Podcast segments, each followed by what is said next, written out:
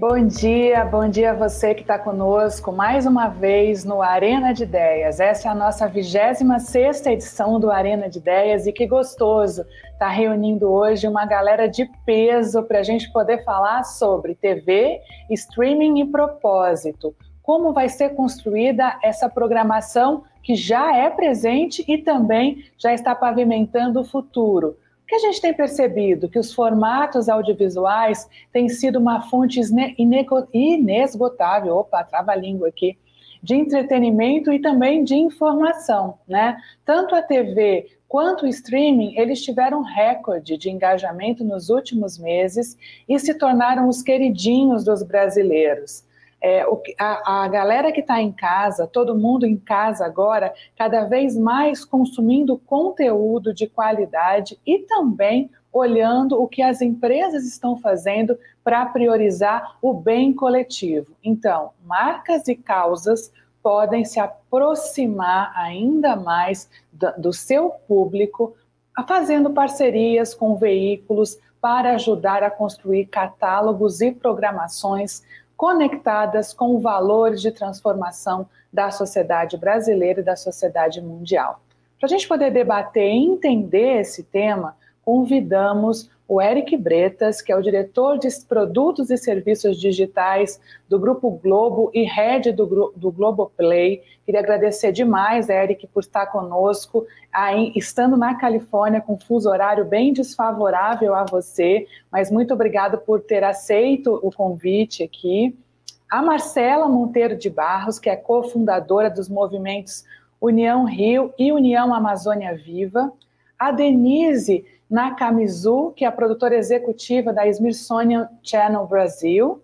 E a Fernanda Menegoto, minha querida cofundadora e diretora executiva da VBrand, uma das empresas do grupo Impress. Vocês viram que é só gente fera aqui, e eu queria aproveitar ao máximo esse nosso debate, já passando a palavra para o Eric, agradecendo de novo, dando bo bom dia a você, ou boa madrugada a você, Eric, e te perguntando como é que a gente pode entender esse momento de pandemia como aprendizados para o mercado de streaming e de TV. Quais são as tendências que esse período de pandemia colocou é, como, é, de fato, realidade, não mais tendência. Obrigada, Eric. Maravilha, obrigado, Patrícia. E bom dia para você, bom dia para Marcela, bom dia para Denise, bom dia para Fernanda e bom dia para todo mundo que está nos acompanhando. É, eu acho que a, a pandemia foi a grande aceleradora da transformação digital das empresas, não só das empresas de conteúdo audiovisual, é, assim, empresas que lidam com comércio, meios de pagamento. É, muita gente que nunca tinha feito uma compra pela internet fez pela primeira vez, né? mesmo pessoas que eram mais resistentes a, a colocar um dado no cartão de crédito ou, ou tinham desconfiança se o produto que iam comprar ia chegar. Pela primeira vez, elas se viram obrigadas né, a, a a ter um contato mais profundo com, com essa modalidade né, de, de, ou de fazer pagamento, ou de fazer uma compra, ou de consumir conteúdo. É, então, eu acho que, claro que a gente ainda tem bolsões, é, especialmente num país é, muito desigual como o Brasil, né, é, que tem desigualdades regionais, sociais.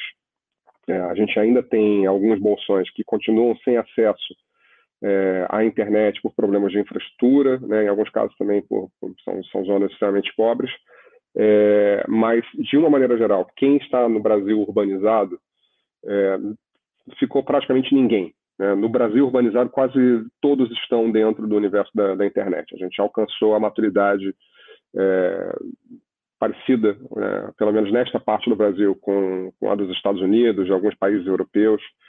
É, olhando especificamente para a indústria de conteúdo audiovisual, é, a gente está tendo impactos muito profundos, né? A pandemia, é, eu, eu, vejo às vezes as pessoas com, até com um, um, sentido otimista, né? Porque a pandemia teve esse processo de aceleração né, é, da transição digital, mas a gente sempre tem que lembrar que essa pandemia foi algo trágico, né? É, que, que ceifou vidas, que teve um impacto muito profundo em famílias, é, e ela também teve um impacto na cadeia de produção. A gente, por exemplo, lá na Globo, a gente parou de produzir novelas. Né? Estamos retomando só agora. É, os conteúdos jornalísticos continuaram sendo produzidos, mas com muito cuidado. Né? É, e o mercado independente também sofreu bastante, né? porque as produtoras pararam as suas produções também. Então, por um lado, é, você teve as pessoas se aproximando das ferramentas, das plataformas, então todo mundo ganhou novos assinantes. O Globoplay ganhou muitos assinantes no período da pandemia. Então, é, a pandemia foi conjugada com uma edição muito vitoriosa do Big Brother Brasil, né? A edição mais, mais vitoriosa das 20 edições, né? Parece que as pessoas todas se refugiaram em casa para assistir o BBB naquele mês de março, né? Aquela virada ali de março para abril, todo mundo muito preocupado ainda, avaliando qual seria o tamanho da, da pandemia e o, o BBB aquele momento de, de, de, escape, né? E depois, naturalmente, do BBB vieram as séries, as, as, novelas antigas, coisas que a gente lançou aí no período da pandemia até é, para de certa maneira para entreter um pouco as pessoas, para a gente sabe, assim, especialmente um, um, uma organização como a Globo que tem um lado de notícia, né? É, então a gente teve que informar as pessoas, informar da maneira correta, né, especialmente no momento em que tinha tanta disputa sobre a verdade da pandemia. O trabalho do jornalismo é muito importante, né, trazer o que de fato nós é, consideramos e apuramos que seja a verdade dos fatos, especialmente quando a gente está falando da vida, da saúde das pessoas. É, mas também não pode ser 24 horas de, de, do noticiário sobre a pandemia. Então foi muito importante até para a saúde mental das pessoas é, que a gente tivesse opções de entretenimento. Então foi um momento que a gente abriu conteúdos, né, mesmo para não assinante, porque a gente sabia que tinha gente que, que não pode pagar uma assinatura, isso é, isso é, normal. Então a gente abriu conteúdo infantil, a gente abriu conteúdo de comédia, que eram coisas que as pessoas queriam, né? Elas queriam ter um, um certo alívio, né? Em algum momento, assim, lá às nove da noite, né? um pouco de, de escape daquela, daquela parte mais pesada do dia. É, os nossos dados de consumo subiram muito, assim, a gente não existe um ibope do streaming, né? Então a gente tem maneiras de, de é, inferir os dados dos nossos concorrentes usando diversos serviços, mas a gente também infere que os nossos, nossos concorrentes cresceram muito. Acho que é, o streaming ele mudou de patamar. Né? A pandemia, se a gente pudesse resumir né, essa, essa, essa, primeira parte aqui da nossa conversa, o streaming mudou de patamar durante a pandemia e não foi uma mudança daquela que quando as coisas terminam volta. Mudou para ficar nesse patamar novo. É, e eu, eu, eu, concluo só dizendo que eu acho que cada vez mais a gente vai diferenciar menos streaming de televisão.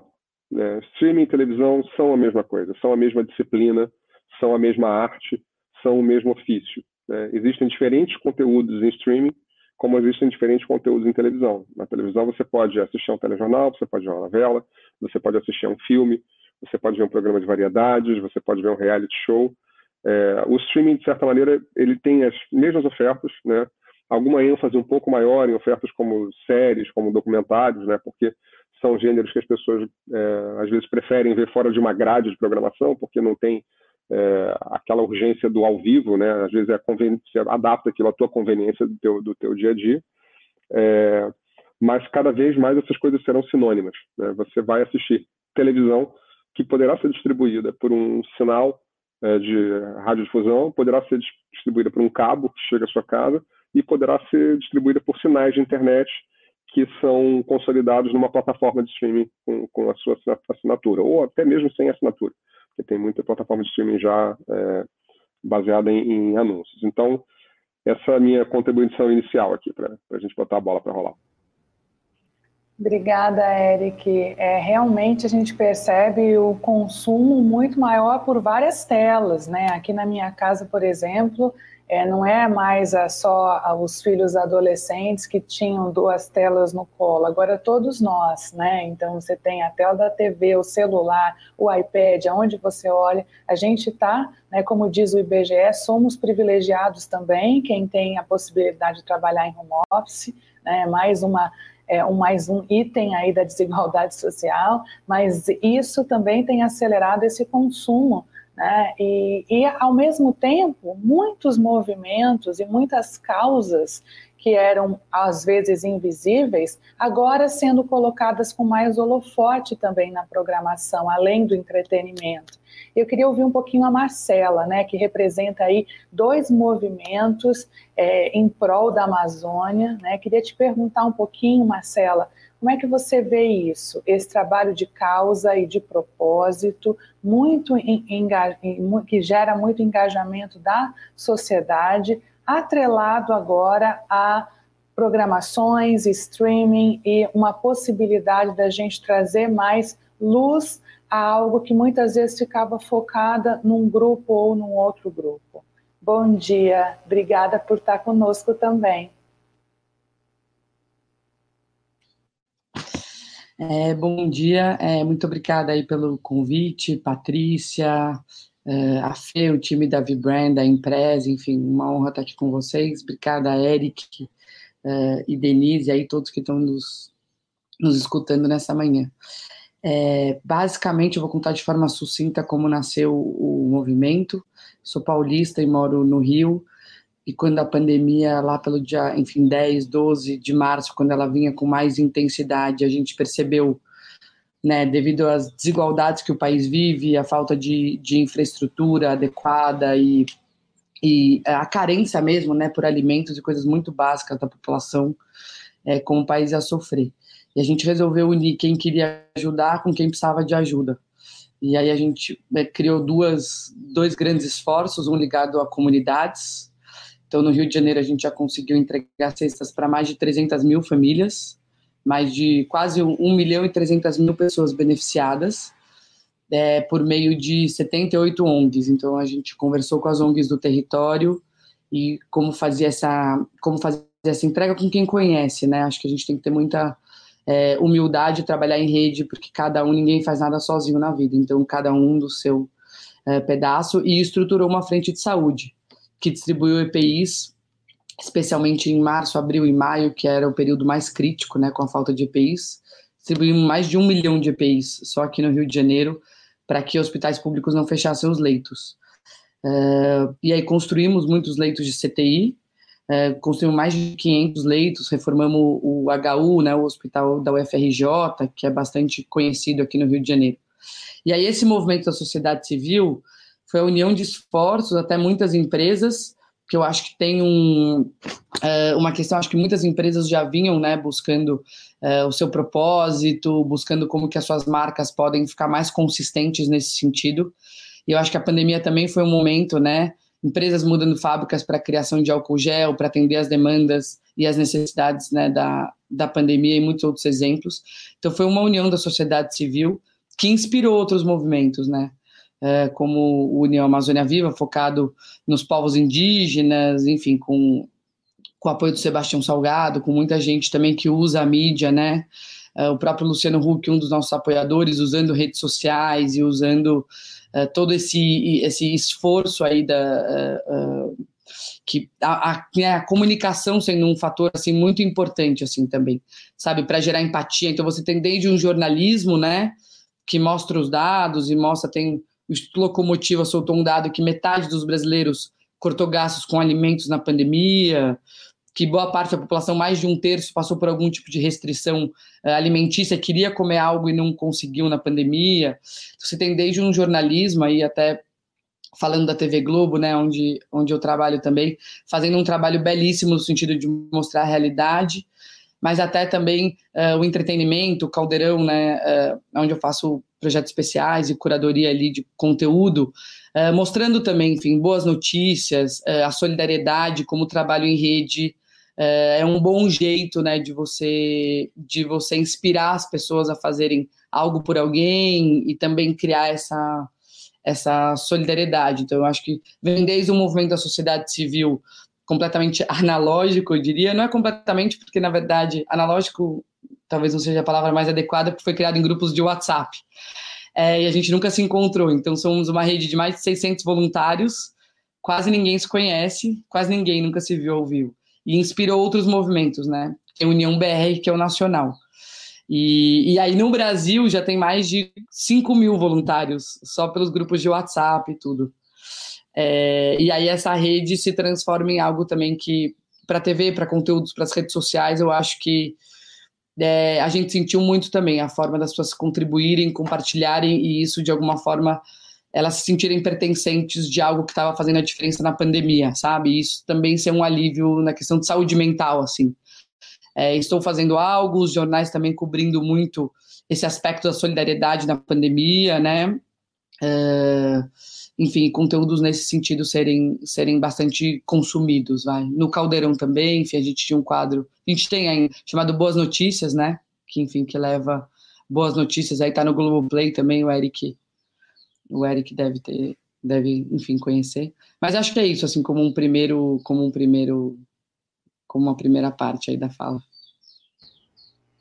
Obrigada, Marcela. É, você trouxe um aspecto muito interessante, que é esse aspecto é, das é, no, boas notícias, né? Good vibes, né? Além do entretenimento que o Eric colocou, essa questão super necessária que a gente tem da solidariedade, não apenas no sentido de doação, mas no sentido de transformação mesmo do status quo das pessoas. E isso sendo formado por meio de redes, que é muito incrível, né? A colaboração das pessoas sendo somando um a um e a gente perceber na ponta realmente como isso tem feito a diferença. Lembrem quando a gente começou a pandemia, todo mundo estava falando vai faltar tudo.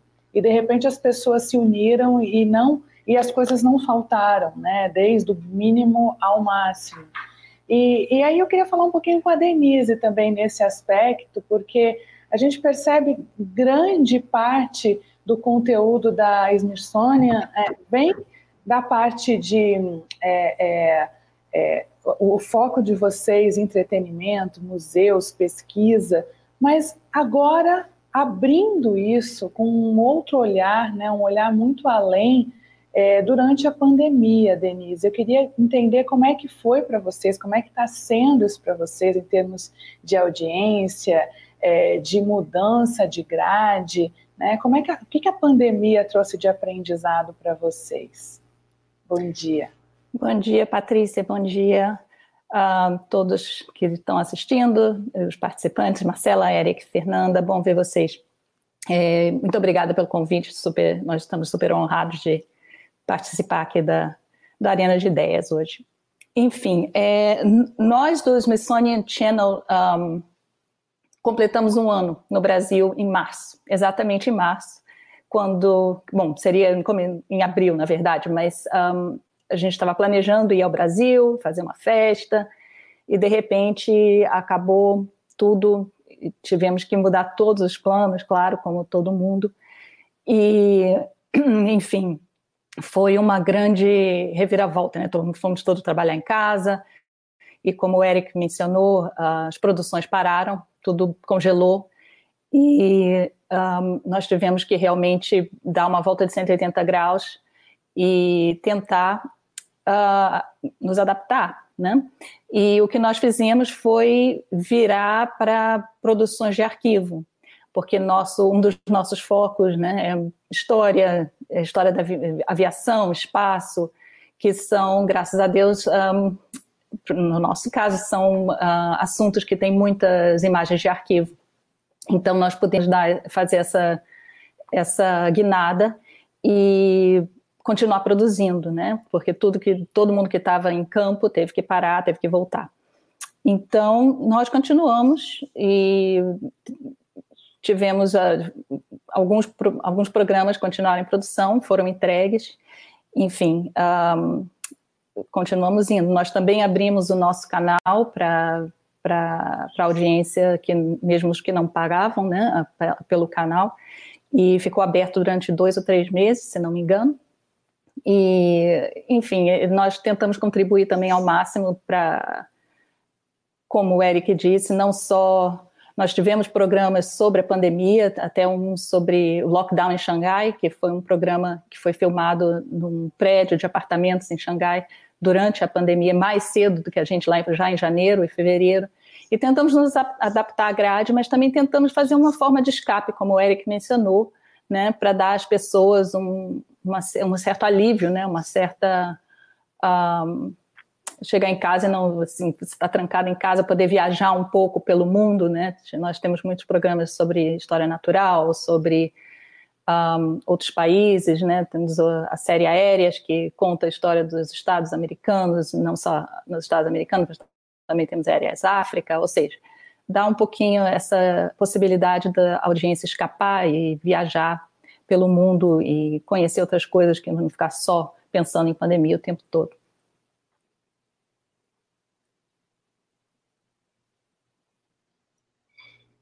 Essa, essa questão da gente poder também viajar é algo sensacional, né? Impressionante como vocês conseguem de fato nos colocar num outro contexto e a nossa mente abre asas, né? Esse é um, é um recurso que já era muito explorado, agora na pandemia a gente percebeu como o efeito da liberdade, de você conseguir embarcar num documentário ou numa série, é, como vocês produzem, e a gente se sentir respirando no meio dessa pandemia, que, como bem disse o Eric, é um luto. A gente não pode esquecer jamais que a gente está vivendo um momento de mais luto da nossa história, né, da história de nós em vida né? E, e, sem dúvida nenhuma, isso nos, nos faz a necessidade, nos traz a necessidade de respirar, né? E aí as produções todas têm trazido isso para a gente. E queria perguntar para a Fernanda como que as marcas, Fê, é, elas se inserem nesse contexto, né? Você tem sido aí uma é, pioneira em trazer para nós, dentro do Grupo Impress, o conceito de brand entertainment e a necessidade que as marcas têm cada vez mais de se apropriar de causas da sociedade, trazendo também mais conteúdo e novos repertórios, tanto para a TV aberta quanto para a TV, quanto para o streaming. Né? E, e, o que a gente tem percebido é que muitas marcas, no meio dessa pandemia, elas conseguiram de fato trazer o seu propósito numa produção em cima de brand entertainment. E aí eu queria te perguntar, como é que, qual é a tua visão? Conta para gente esses casos, né? E contextualiza também para quem está assistindo aqui com a gente esse conceito de brand entertainment. Bom dia, Fê. Obrigada por estar conosco. Obrigada, Paty, pela, pelo convite. Obrigada a todos aí pela participação, por, por estarem nos, nos, prestigiando, né, nesse, nesse talk. Olha, Paty, a gente tem conversado muito, né, sobre como as relações é, comerciais, os modelos de negócio entre marcas, veículos e agências têm passado por transformações bastante profundas, né, nos, nos últimos anos e agora ainda mais na pandemia, que como o Eric disse, catalisou muita coisa, né, e tudo muito pautado também pelas mudanças no comportamento da audiência a buscar engajar com qualquer tipo de conteúdo, nessa cultura aí do on demand, né? E o que a gente sabe, né, e na pandemia ficou assim ainda mais claro, é que a lógica interruptiva de consumo de conteúdo, ela vai ficando para trás, né? Ela vai, vai perdendo força, porque a audiência controla cada vez mais o que vê, quando vê e ponto final, né? Então, assim, toda e qualquer oportunidade de parceria, né, relacionada a uma participação como você falou, né, orgânica na programação, na grade, no catálogo, né, no caso Globoplay, enfim, precisa uhum. seguir o racional de ganhar espaço, ganhar grade, não simplesmente só comprar grade, tá? Esse é o pilar mais importante quando a gente trabalha é, é, qualquer estratégia de brand entertainment, né, ou, ou entretenimento de marca a partir do audiovisual é, junto aos nossos clientes, né? Então, assim, lembrando que o que, é o brand entertainment? O brand entertainment, ele é, como diz a, né, na própria literatura, é o marketing para ser buscado e não para interromper o entretenimento. Né? A gente está falando aí de experiência, a gente está falando aí de conteúdo para engajar, para olhar o teu consumidor como uma audiência de verdade. E as pessoas não gostam de ser interrompidas, mas elas gostam de ser entretidas. Né? Então, foi nesse momento da pandemia que a gente viu aí uma explosão aí, né, no, no, índice de audiência, tanto de TV, de streaming, o audiovisual ganhou ainda mais, força, o, o, entretenimento e também né, o jornalismo, né, as modalidades é, documentais também ganharam ainda mais relevância. Então, assim, como ponto de partida para essa é, é, para essa parceria né, da programa, de programação entre marca, canal, evoluir, é, é, preciso fazer o que a gente chama aí de, de casamentos de propósitos, né? Entre canal, marca e produtor de conteúdo parceiro. Se há convergência é, de propósito, de temática e recorte a ser explorado, há um espaço seguro aí para cocriação, né? Ou melhor, para fazer negócio. Eu quero trazer um exemplo do, do que a gente vem elaborando, né, com o próprio é, Smithsonian Channel, em parceria aí com a Denise, né? Já, já foi isso no momento é, anterior à pandemia. É, a gente dentro de, né, de conversas aí com um dos nossos clientes, que é o Grupo Cataratas, a, a gente descobriu uma pesquisa pioneira, né, sendo comissionada por eles dentro do, do Aquarrio, que promete aí, né, o salvamento dos corais no mundo.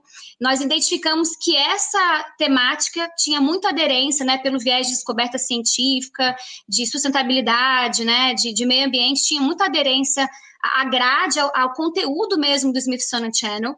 É, nós buscamos o Smithsonian Channel, né, que estava começando aí a, a, chegar ao Brasil, e o Smithsonian Channel, ele não foi apenas, olha, até porque não é né, o, o, caminho com o canal, né, ele não foi apenas, ah, vamos ali entrar num espaço, comprar um espaço de mídia do canal, não. É, o Smithsonian mandou uma equipe para avaliar, né, na época acho que foi a Denise, o próprio David, né, Denise, que é o CEO do, do, canal, foi com os próprios olhos, junto com a nossa equipe, avaliar a pesquisa e entender que ali sim tinha de fato um objeto de exploração de entretenimento de conteúdo. Né? Então, nesse momento, com uma direção aí premiada, a gente está aí desde o ano passado em produção de um documentário que se chama Vida dos Corais, é, é, a ser exibido é, no Smithsonian Channel. Então, assim, não adianta a gente dizer, né, ou, a marca dizer, nesse momento, olhando, é, mesmo que abrace causas importantes, enfim, que esteja é, é, ligado fortemente a essa onda do propósito. Não adianta dizer, eu quero colocar minha série no, no Globoplay, eu quero colocar minha série né, no Netflix. É preciso um entendimento muito profundo de como é que esses valores convergem, depurar isso muito bem com a área de conteúdo. É uma conversa que casa conteúdo e mídia, né? Alinhar com o comercial o potencial de amplificação, não adianta só jogar esse conteúdo na grade também.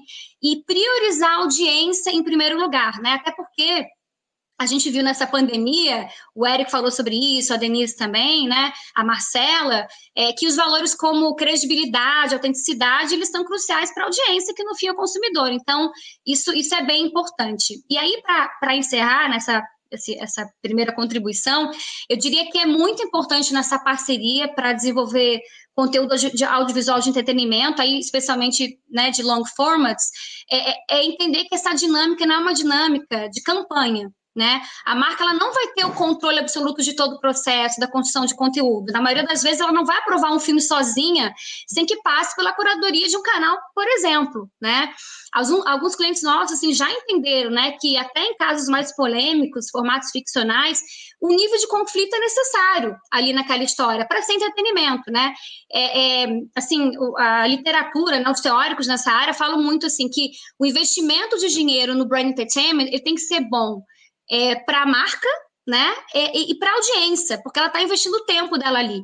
Claro, parâmetros são estabelecidos, né? Objetivos, mas esse conteúdo vai precisar, de novo, ser co-criado para ser o mais fluido possível dentro da grade, precisará acatar, acatar premissas, né? Decisões artísticas.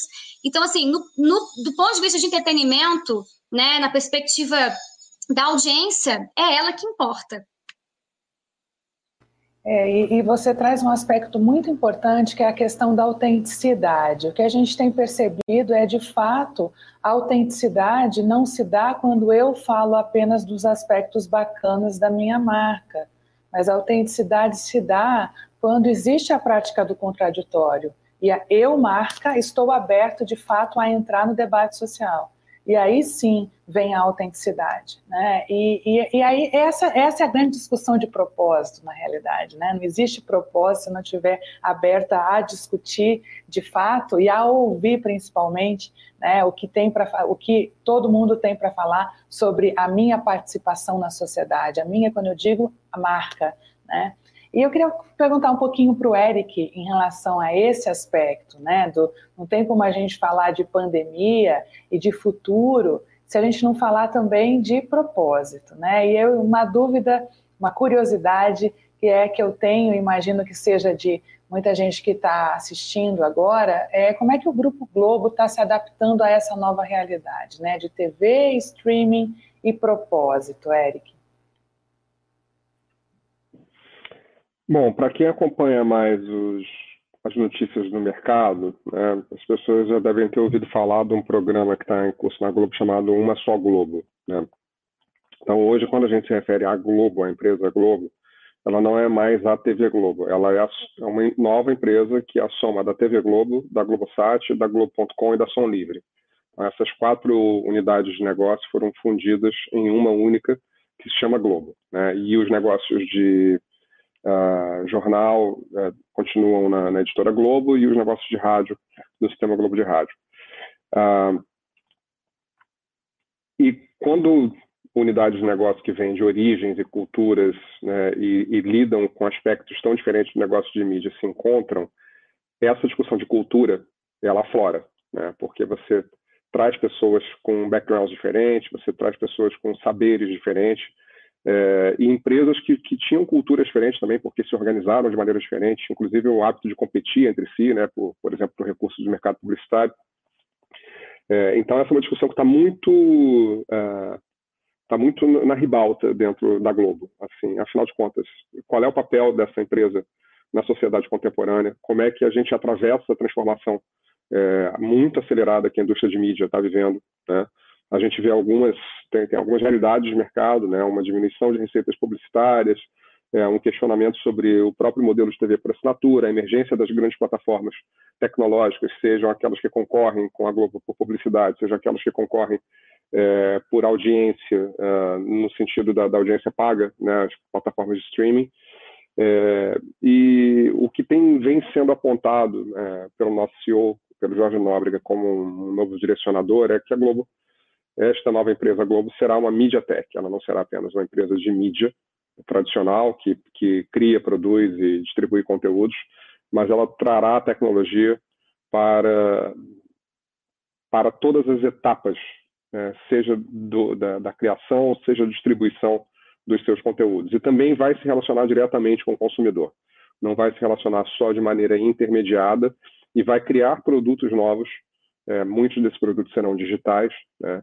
Que, que o consumidor, por exemplo, vai usar para jogar ou para é, comprar produtos ou para consumir é, vídeos de uma maneira diferente. Então, tudo isso é, é, o que faz a empresa e os seus funcionários também perguntarem qual é o meu papel nisso é, e como é que eu faço para isso, é, isso acontecer e qual é o efeito disso na sociedade. E eu, eu, eu digo muito isso uh, uh, nas conversas internas que nós temos, né? É, tem a Globo é uma, é uma, empresa que desperta paixões, né? Tem quem adore, tem quem, quem deteste, né? É, e a gente vive muito bem com isso. A gente convive com as críticas. Algumas críticas são justas, outras são delirantes, né? A gente convive tanto com a crítica justa quanto com a crítica delirante. Mas é, o que eu sempre digo para as pessoas é: imaginem no Brasil de 2020 é, eu não quero entrar em política, mas com tudo que a gente viveu, né, toda, todo, todo esse momento em que as pessoas começam a questionar o que é real, né, vem do tipo, cloroquina. Cloroquina, de repente você começa a ter um presidente da República que, por causa de um outro presidente da República, né, aqui dos Estados Unidos, começa a dizer que a cloroquina é uma paraceia, então que as pessoas têm que tomar cloroquina. É, sem nenhuma comprovação científica, pelo contrário, né, com os estudos científicos mostrando que, que aquele remédio, inclusive, pode trazer riscos se ele não for aplicado da maneira correta para um paciente de, de, de Covid. Imaginem é, um país como o Brasil, né, em que você ainda tem uma parcela gigante da população que só se informa mesmo olhando pela televisão. Imagine esse país sem a Globo. Né? Imagine um país que não, que não tivesse Globo. Né? Seria um Brasil meio distópico, né? as pessoas olhando ali talvez para né, um canal mais evangélico, né? o outro mais do entretenimento meio meio, meio bobo, sem, sem um, jornalismo de qualidade para se informar. Né? É, nesses momentos, assim, nesses exemplos extremos, é que fica claro o propósito. Né? Então, acho que, é, pelo menos nós, assim, as nossas equipes estão muito empenhadas é, em contribuir para essa transformação digital, para que a empresa se transforme de fato nessa mídia tech e tenha força é, para se manter relevante, né? especialmente no contexto em que vem tantas grandes plataformas, né? é, empresas que valem trilhões de dólares, né? Tem seus valores em bolsa de valores de trilhões de dólares, oferecendo conteúdo, oferecendo assinaturas de, de, de, streaming. A gente tem que manter a qualidade, manter também uma oferta de serviço no mesmo nível. É super importante, né? Você manter as pessoas, por um lado, motivadas a fazerem o melhor pelo trabalho, mas por outro lado, entenderem que o trabalho delas tem uma consequência né, e que elas fazem parte, aquela empresa está inserida numa sociedade e tem uma contribuição para aquela sociedade, e o trabalho que as pessoas fazem dentro dessa empresa também tem uma contribuição para aquela sociedade. Isso é fundamental. Eu vou aproveitar então a tua, a tua deixa para ler a pergunta aqui do Felipe Carvalho Zulato, né? Eu acho que tem essa questão da, do modelo comercial também, né? Discutir um pouquinho essa questão e a pergunta é: teremos algo parecido com o que é praticado no YouTube ou existem conversas para melhorar a experiência do anunciante sem atrapalhar a experiência do usuário? Quem pode responder essa pergunta aqui? Vamos começar voltar para você o microfone, Eric, e aí depois a gente abre aqui para os demais e eu emendo outras perguntas. Eu acho que tem muitos.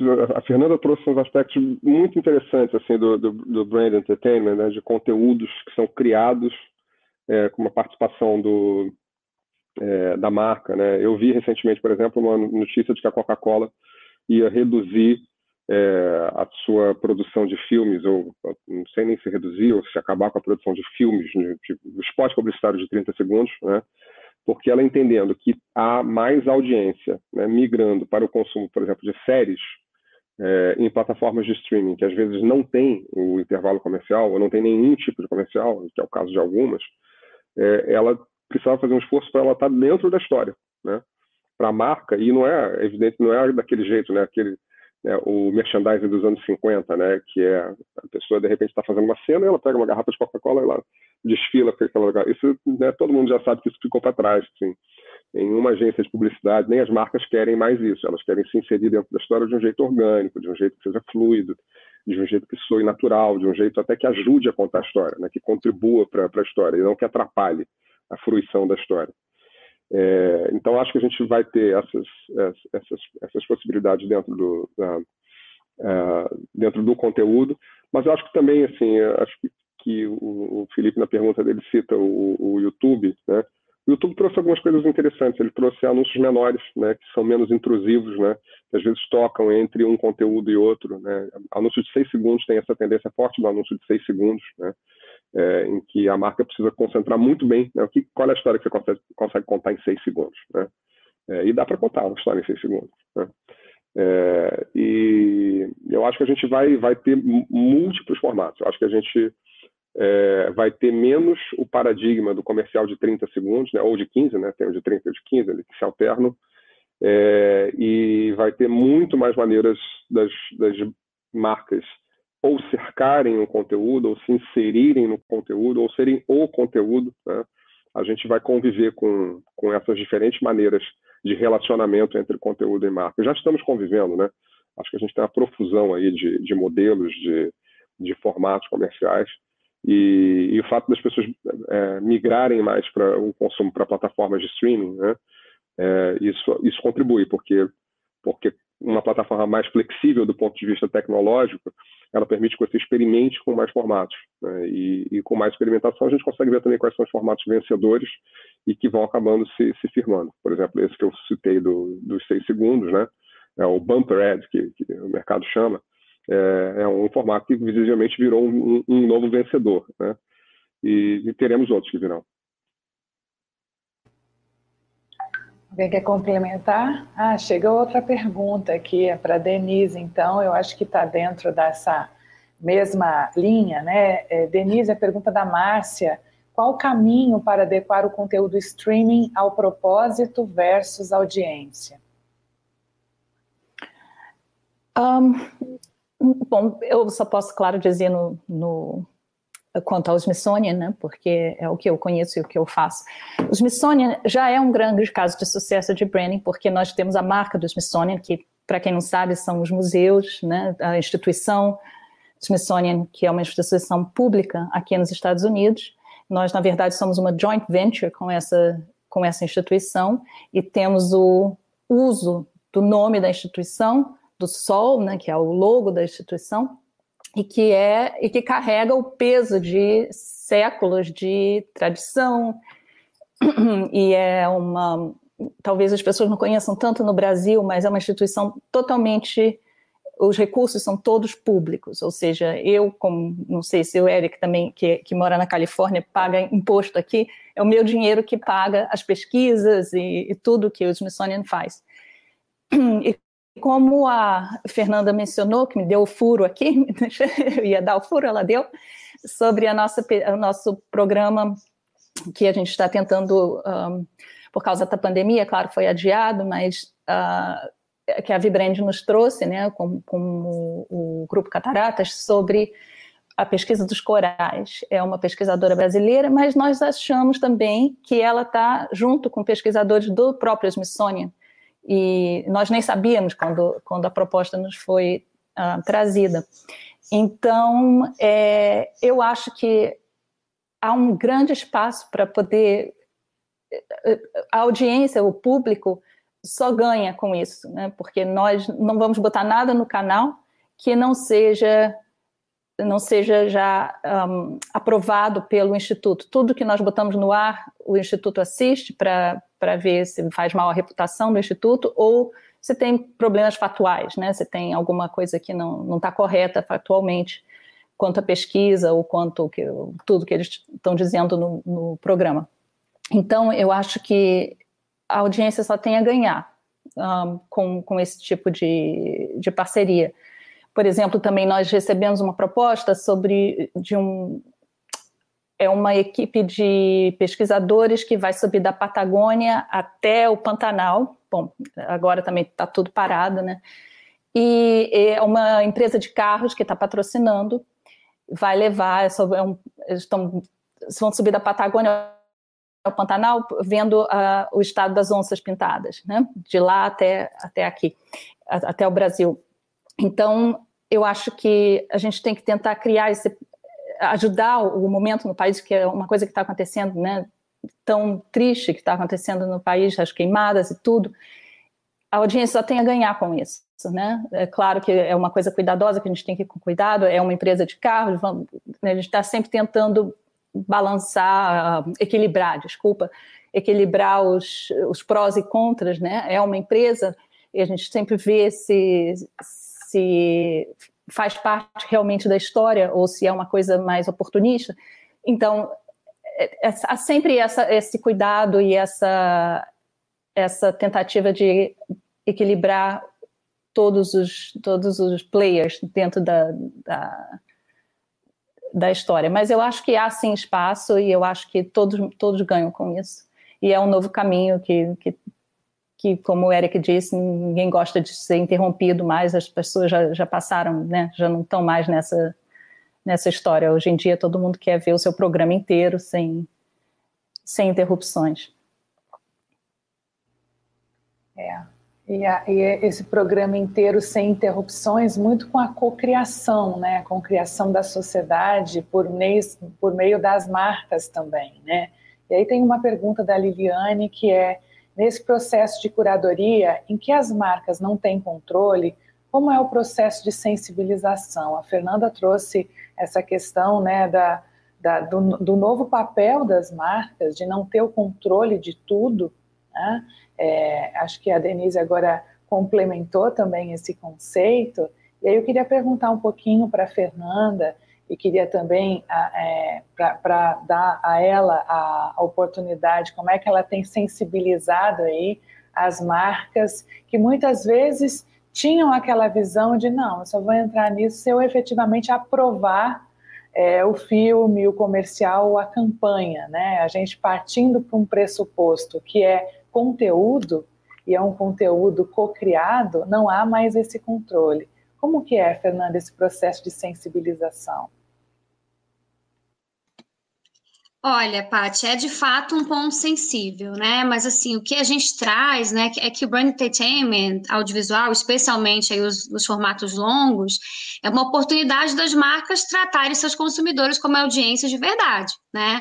Delas comunicarem seu propósito de uma forma que engaje, que conecte com o coração.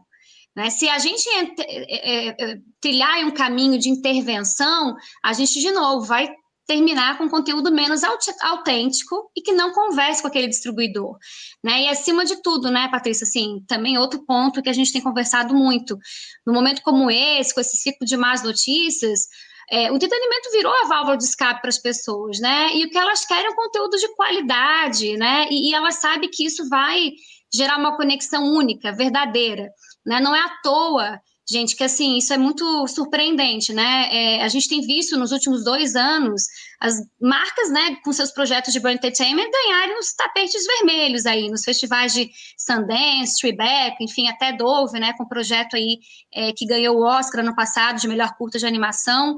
Então, assim, é é, é, muito importante a gente é, é, realmente mostrar né, o quanto é, o formato autêntico né, do entretenimento, de priorização da audiência, ele cria essa conexão, esse tal do share of heart, né, entre marca e, e, seus consumidores. A Mônica Chun, que é uma guru aí no setor, né, ela disse aí em um dos seus talks mais recentes, de que o impacto do brand entertainment, ele não é só o conteúdo por si só, que no caso aqui pode ser a série, o doc, né, enfim, mas é o buzz, as notícias, né, o barulho em torno disso.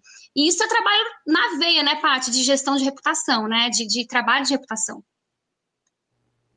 Sem dúvida, com certeza, é reputação da marca e reputação a gente constrói não pelo que a gente fala da marca, mas pelo que os outros falam dela e a percepção que é criada por uma cadeia absurda de stakeholders, né? Hoje a gente tem o stakeholder, é, o nano stakeholder ao máximo, né? Então, assim, é, é, essa reputação é criada por essas percepções isoladas que quando você soma tudo isso vem a reputação.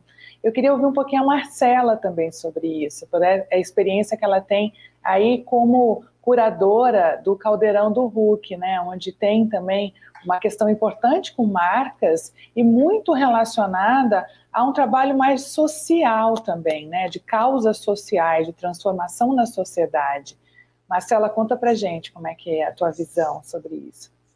É, eu acho que também pegando um pouco da, da fala e do gancho do Eric, é, de uma fala que ele fez há algum tempo, eu acho que essa questão do propósito, eu acho que assim, dentro né, da Globo, eu acho que tem uma clareza aí de papéis que vem do jornalismo, desde informar as coisas é, mais corretas no ambiente de fake news, que é uma responsabilidade enorme né, com, a sociedade, mas eu acho que ela passa também, eu, eu vou chegar no fim nas marcas, mas eu acho que ela passa por toda a grade, de uma forma que às vezes o espectador, você pensando no espectador como rei, no sentido que ele quer sentar e, e, ter algo que é, acolha, gera empatia, né, gera emoção. É, o Luciano sempre a gente conversa muito sobre as pautas, ele sempre fala o quanto a gente quer entreter, alegrar, mas que as histórias são que histórias mudam histórias, né? E que histórias comovem. Então, assim, acho que desde o jornalismo, quando ele traz os dados e, e tem uma missão super importante, mas complementar, uma vez conversando com a Bia Zeredo, que toca responsabilidade social, é, ela falou que na, na, novela, na semana que o Reinaldo Giannichini foi transplantado, dando uma novela que teve há muito tempo, foi o recorde da história brasileira de transplantes de órgãos. E isso é, é falado pelo Ministério da Saúde, assim, que foi a semana mais, é, é, mais exitosa nesse sentido, sabe? Então, como você vai direto no coração das pessoas, assim, mais que qualquer outra campanha que tinha sido feita de, de uh, uh, de transplante de órgãos, e aí você tem, você tem inúmeros exemplos. Você tem, por exemplo, Aruanas. Uh, eu era do Greenpeace, na época do board do Greenpeace, junto com a Stella Henry, com a, que é a diretora da série Aruanas. Ela fala de ativismo e várias das maiores marcas do país entraram no conteúdo de Aruanas de uma forma né, completamente. Você queria ver aquela dramaturgia, assim, não era um ativismo, um propósito da marca, mas você estava entretido ali, né, em, em ver. E aí indo um pouco para a questão de marcas e do, do caldeirão, é, a gente sempre pensa no, no espectador, assim, em quem está assistindo em primeiro lugar, sabe? E depois tem essa sensibilização com as marcas. É, obviamente já tem os pacotes fechados pelo merchandising, há tantas exibições e tal, mas é impressionante como a gente sempre prioriza o espectador e depois encaixa a marca, não ao contrário, sabe? Tem gente que fala assim, ah, precisa fazer 10 conteúdos de tal marca porque eles fecharam é, ao longo desse ano, né? E aí a gente faz ao contrário, a gente sempre pergunta. Até teve uma história recente de uma empreendedora, assim. A gente tinha coisas para encaixar de determinadas marcas, mas assim, tinha. A redação, a gente não faz nada né, sozinho, tem uma equipe bacanérrima de pesquisa, a Tati, a Clara o Evandro. A gente trouxe uma história na área de pesquisa do Caldeirão, e aí a pergunta sempre é: qual é o sonho da empreendedora? E ela falou: é, é um curso de determinada instituição, ela queria dar, ela tem 100 pessoas né, na empresa dela que queriam ter tal curso. Vamos atrás do curso específico. Aí teve uma questão, será que pode tal curso, será que pode Porque a gente sabe também que no frigir dos ovos vai ser um ganha, ganha, ganha. que a, que a Fernanda colocou muito bem, né, com, com termos mais técnicos, no sentido assim, a marca vai ficar feliz, o personagem, quando recebe a informação do Luciano que vai ganhar o curso que ele sempre sonhou, a emoção dele doar não tem preço, e quem está em casa vê a autenticidade e a verdade. Você não forçou uma barra ali. Você deu o sonho do curso. E aí a marca sai com uma reputação muito alta, o personagem fica feliz, é bom para o caldeirão. Enfim, todas as partes ganham quando tem um fluxo muito encaixado, eu diria, quando você não está forçando uh, uma barra. E eu acho que uh, a autenticidade as pessoas uh, percebem, né? Cada vez a gente vive no mundo on, não tem mais tanto o on e o off, assim, tá tudo tá tudo muito exposto, né? Tá muito tudo muito escancarado. Então eu acho que quanto mais verdade, eu acho que seria a palavra é, você trabalhar, melhor vai ser para o seu cliente, para a sua marca, e, e quem está assistindo vai, vai perceber isso, né? A, a Ana Couto fala um, uma coisa muito interessante, que até a Bel, que está na União Rio conosco, falou, do União BR, é, marcas são como pessoas, elas crescem quando encontram o seu propósito. Então, eu acho que germina e conecta uma coisa também muito forte com as marcas quando elas estão com muita clareza de propósito, sabe? Eu acho que isso reverbera uh, em todos os aspectos, assim, todos os stakeholders, vai. É.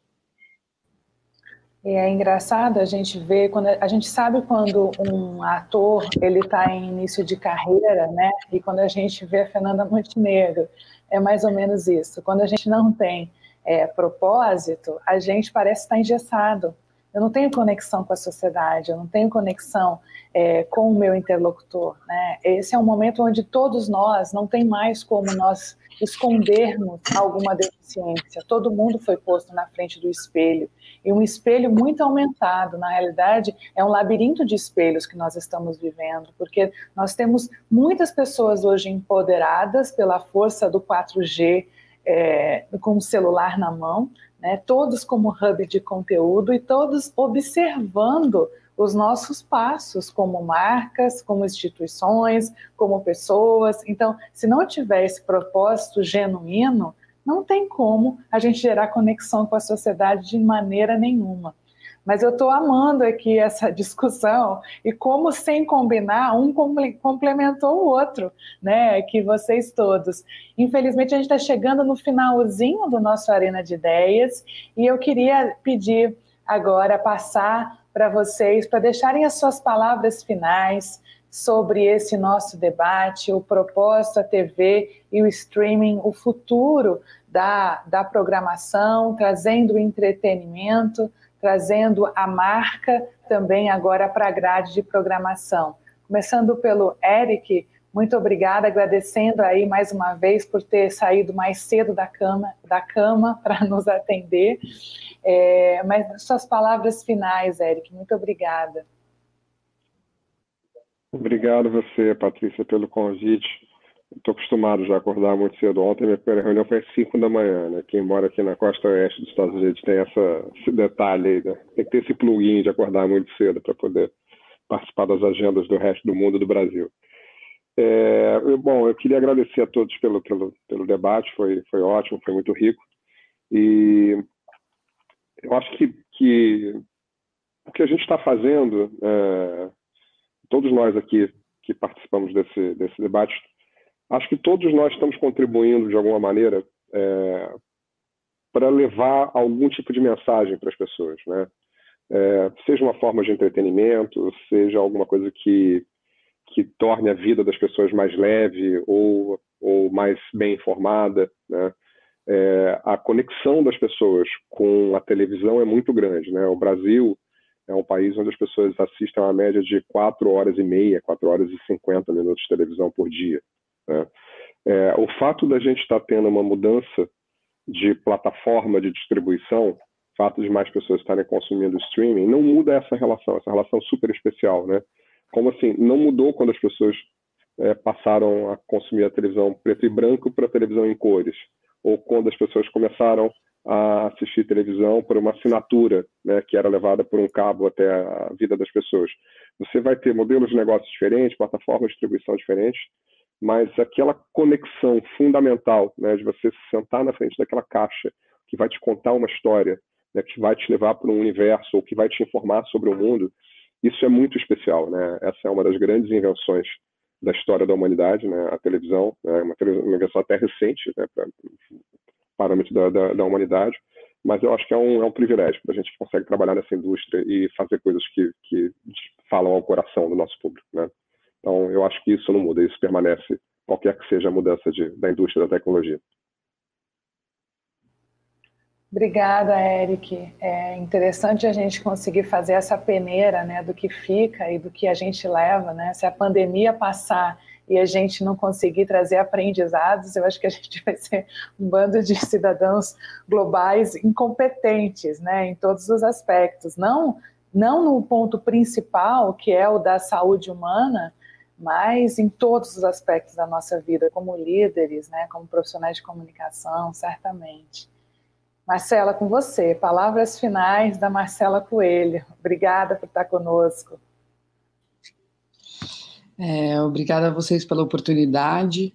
É, eu acho que como fechamento, é, internamente lá no Caldeirão, quando a gente vai conversar sobre qualquer pauta, a gente sempre vai pelo aspecto do coração no primeiro lugar, sabe?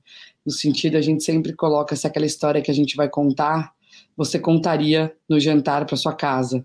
Você é, compartilharia no grupo da sua família como algo que te tocou e te emocionou? Esse é o primeiro filtro, assim, é um filtro super humano, assim. Quando a gente fala, né, de conectar, a gente fala de juntar o néctar, né? Então, é nessa conexão. E a TV, a internet, enfim, a gente fala um tempo todo, usa essa palavra, né? Conexão. Então, eu acho que a gente pensar né, na pandemia no entretenimento é, um pouco, né, como o Eric, a Denise e a Fê falaram, assim, nessa grande convergência, né, quando você vê as lives dos artistas, elas entretinham, elas divertiam, elas geravam saúde mental para quem estava enclausurado em casa há tantos meses, e elas pediam doações também, e de forma também muito genuína, várias vezes as marcas dobravam as doações que estavam sendo feitas pelo público. Então, eu acho que nesse sentido do propósito de convergir, a gente consegue muito de convergir das marcas, que foi falado bastante aqui, de um propósito maior, de entreter e de chegar é, nas pessoas onde que é né, o, o tempo inteiro a nossa, a nossa busca né, da atenção das pessoas. Né? As pessoas nunca foram tão expostas com milhares de opções e como você é, retém essa atenção. Então, voltando ao meu ponto inicial, eu acho que pelo, pelo, pelo coração e por essa, claro, com estratégia, com bons formatos e tudo, mas eu acho que o principal, seguimos né, sendo uh, humanos, assim. A tecnologia mudou, mas a essência das, das pessoas e o acolhimento e a, e, né, e a, a vontade de fazer parte de algo, ela segue uh, bastante tribal e bastante ancestral aí. Então eu acho que é isso e, e eu agradeço a oportunidade. Agora uh, a Fê, estamos com a Vibranding começando um projeto também de um documentário de falar da, com a Vibrand da solidariedade no Brasil e o que aconteceu com a solidariedade na pandemia, assim, como o brasileiro se mostrou solidário e como isso fez, né, uh, uh, a diferença, não só no, no União BR, que, enfim, um dos maiores movimentos, tem, captou 150 milhões de reais e ajudou 9 milhões de pessoas, assim, pessoas como nós, pessoas comuns que se conectaram pela internet começaram a fazer um movimento. Então, olha a potência.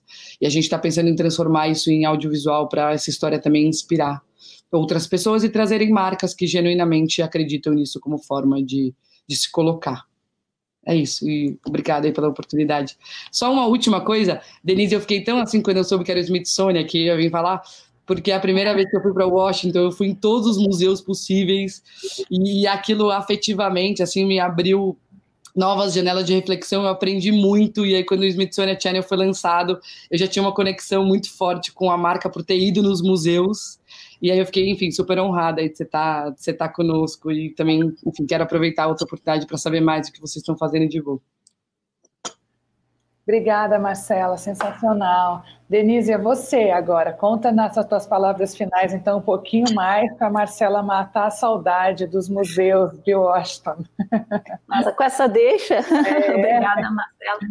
Não, escuta, é o seguinte: o, o Smithsonian Channel, para mim, foi um sonho trazer o Smithsonian Channel para o Brasil. Eu trabalho no canal há oito anos. E quando surgiu a oportunidade da gente lançar o canal no Brasil, eu fiquei muito feliz e é meu bebê, então realmente a gente tem um cuidado muito grande, uma para mim é uma honra poder levar o canal e a, os nossos documentários, a nossa programação ao Brasil. A nossa, o nosso propósito é aumentar bem a parceria com as produtoras brasileiras, não só mostrar um, documentários sobre os Estados Unidos e o resto do mundo, mas também sobre o Brasil e feito por brasileiros. E, e nós estamos chegando lá, aos pouquinhos, não é fácil, mas, uh, mas aos poucos, com a ajuda de, de pessoas como a Fernanda, como o grupo Cataratas, que está nos ajudando com, tá, com várias possibilidades, e outras produtoras brasileiras também que, que nos trouxeram várias, um, várias ideias de documentários maravilhosas. O que a gente quer é, é, aumentar bastante a produção no Brasil. Em novembro, já vou deixar deixa aqui que vai, vai a nossa sé primeira série 100% brasileira vai estrear. Não vou dizer mais nada, só isso por enquanto. E, enfim, é com muito orgulho que nós uh, estamos no Brasil agora e queremos expandir bem a nossa, a nossa distribuição, ainda é pequena, mas um, espero poder, poder aumentar e levar a mais pessoas, mais casas, um, essa, essa, esse, essa nossa programação que tem tudo a ver com os museus, né, que, que vem da, da história e da tradição dos museus, e de todas as áreas que eles cobrem, ciência, tecnologia, aviação, história, espaço, enfim, cultura pop. Então, eu acho que, é, para mim, é, participar desse, da, da Arena de Ideias foi, foi ótimo conhecer todos vocês. Muito obrigada pela oportunidade. E, sim, estou aqui, pode me, pode me chamar, que a gente conversa mais, te dou mais o que, você, que todos quiserem saber, é só me dizer, eu estou aqui. Obrigada. Que bacana, fiquei animadíssima. Não vejo a hora de chegar novembro, hein? Eu quero ver o que, que vem por aí. Fê, obrigada por, por ter propiciado esse debate tão rico, tão gostoso, reunir pessoas com tanto conteúdo. E agora é com você, suas palavras finais. Bom, eu fico muito feliz que a gente realizou esse papo, né, com gente tão interessante, tão engajada aí em transformar o mercado, em, em realmente realizar projetos de impacto relevantes. É, Para encerrar, né, já que o tempo aí está curto, é, o que, que, eu queria dizer? Assim, o que, que os cases de sucesso, né, de casamento perfeito entre distribuidor, marca e produtor cultural nos mostram, né? Em primeiro lugar, uma estratégia muito bem desenhada, né, de amplificação, ativação, tem que fazer barulho em torno disso e tem que entender o objetivo final, né? O que, que a gente quer com esse conteúdo, tanto do ponto de vista da audiência quanto do ponto de vista da marca. Segundo lugar, que é muito importante, falamos esse termo várias vezes aqui, é entender que isso é uma cocriação muito fluida, com papéis muito claros entre produtor, distribuidor e marca, né? E, e, é, e, e é essa mágica aqui que a gente faz o, o projeto incrível, encantador realmente acontecer. Terceiro, né, assim, uma grande preocupação estética, artística, nem sempre a gente precisa de recursos muito rebuscados, pirotécnicos, mas a gente tem que entender que entretenimento é entretenimento. Criar grade é criar grade. Né? É um produto cultural pensado na audiência acima de tudo. A gente tem que lembrar que hoje a gente está na era da atenção, disputando o tempo das pessoas para tudo, né? E é com esse imenso cardápio, essa prateleira gigantesca de, de conteúdo que a gente está disputando, que as marcas estão lá disputando a atenção dos seus consumidores. É isso. E muito obrigada mais uma vez pelo convite, pela oportunidade. Falou tudo, Fernanda Menegoto. Obrigada pelo seu tempo também. Obrigada pelo tempo de todo mundo que acompanhou com a gente. É, o que vocês falaram, na realidade, é o que une tudo a palavra da relevância. É, esse novo formato traz novos caminhos de sermos mais relevantes, desse, dessa cocriação, unindo marcas, unindo também os canais e novas formas de programação, trazem para as pessoas. Todo mundo está buscando mais relevância. Essa audiência maluca está buscando, está precisando de mais relevância. E é isso que esse novo formato traz para a gente, para que a gente possa explorar ainda mais e que as marcas abram os seus olhos realmente para esse novo caminho. Muito obrigada pelo tempo de vocês. Eu sou Patrícia Marim, sócia diretora da empresa Oficina. Até o próximo Arena de Ideias.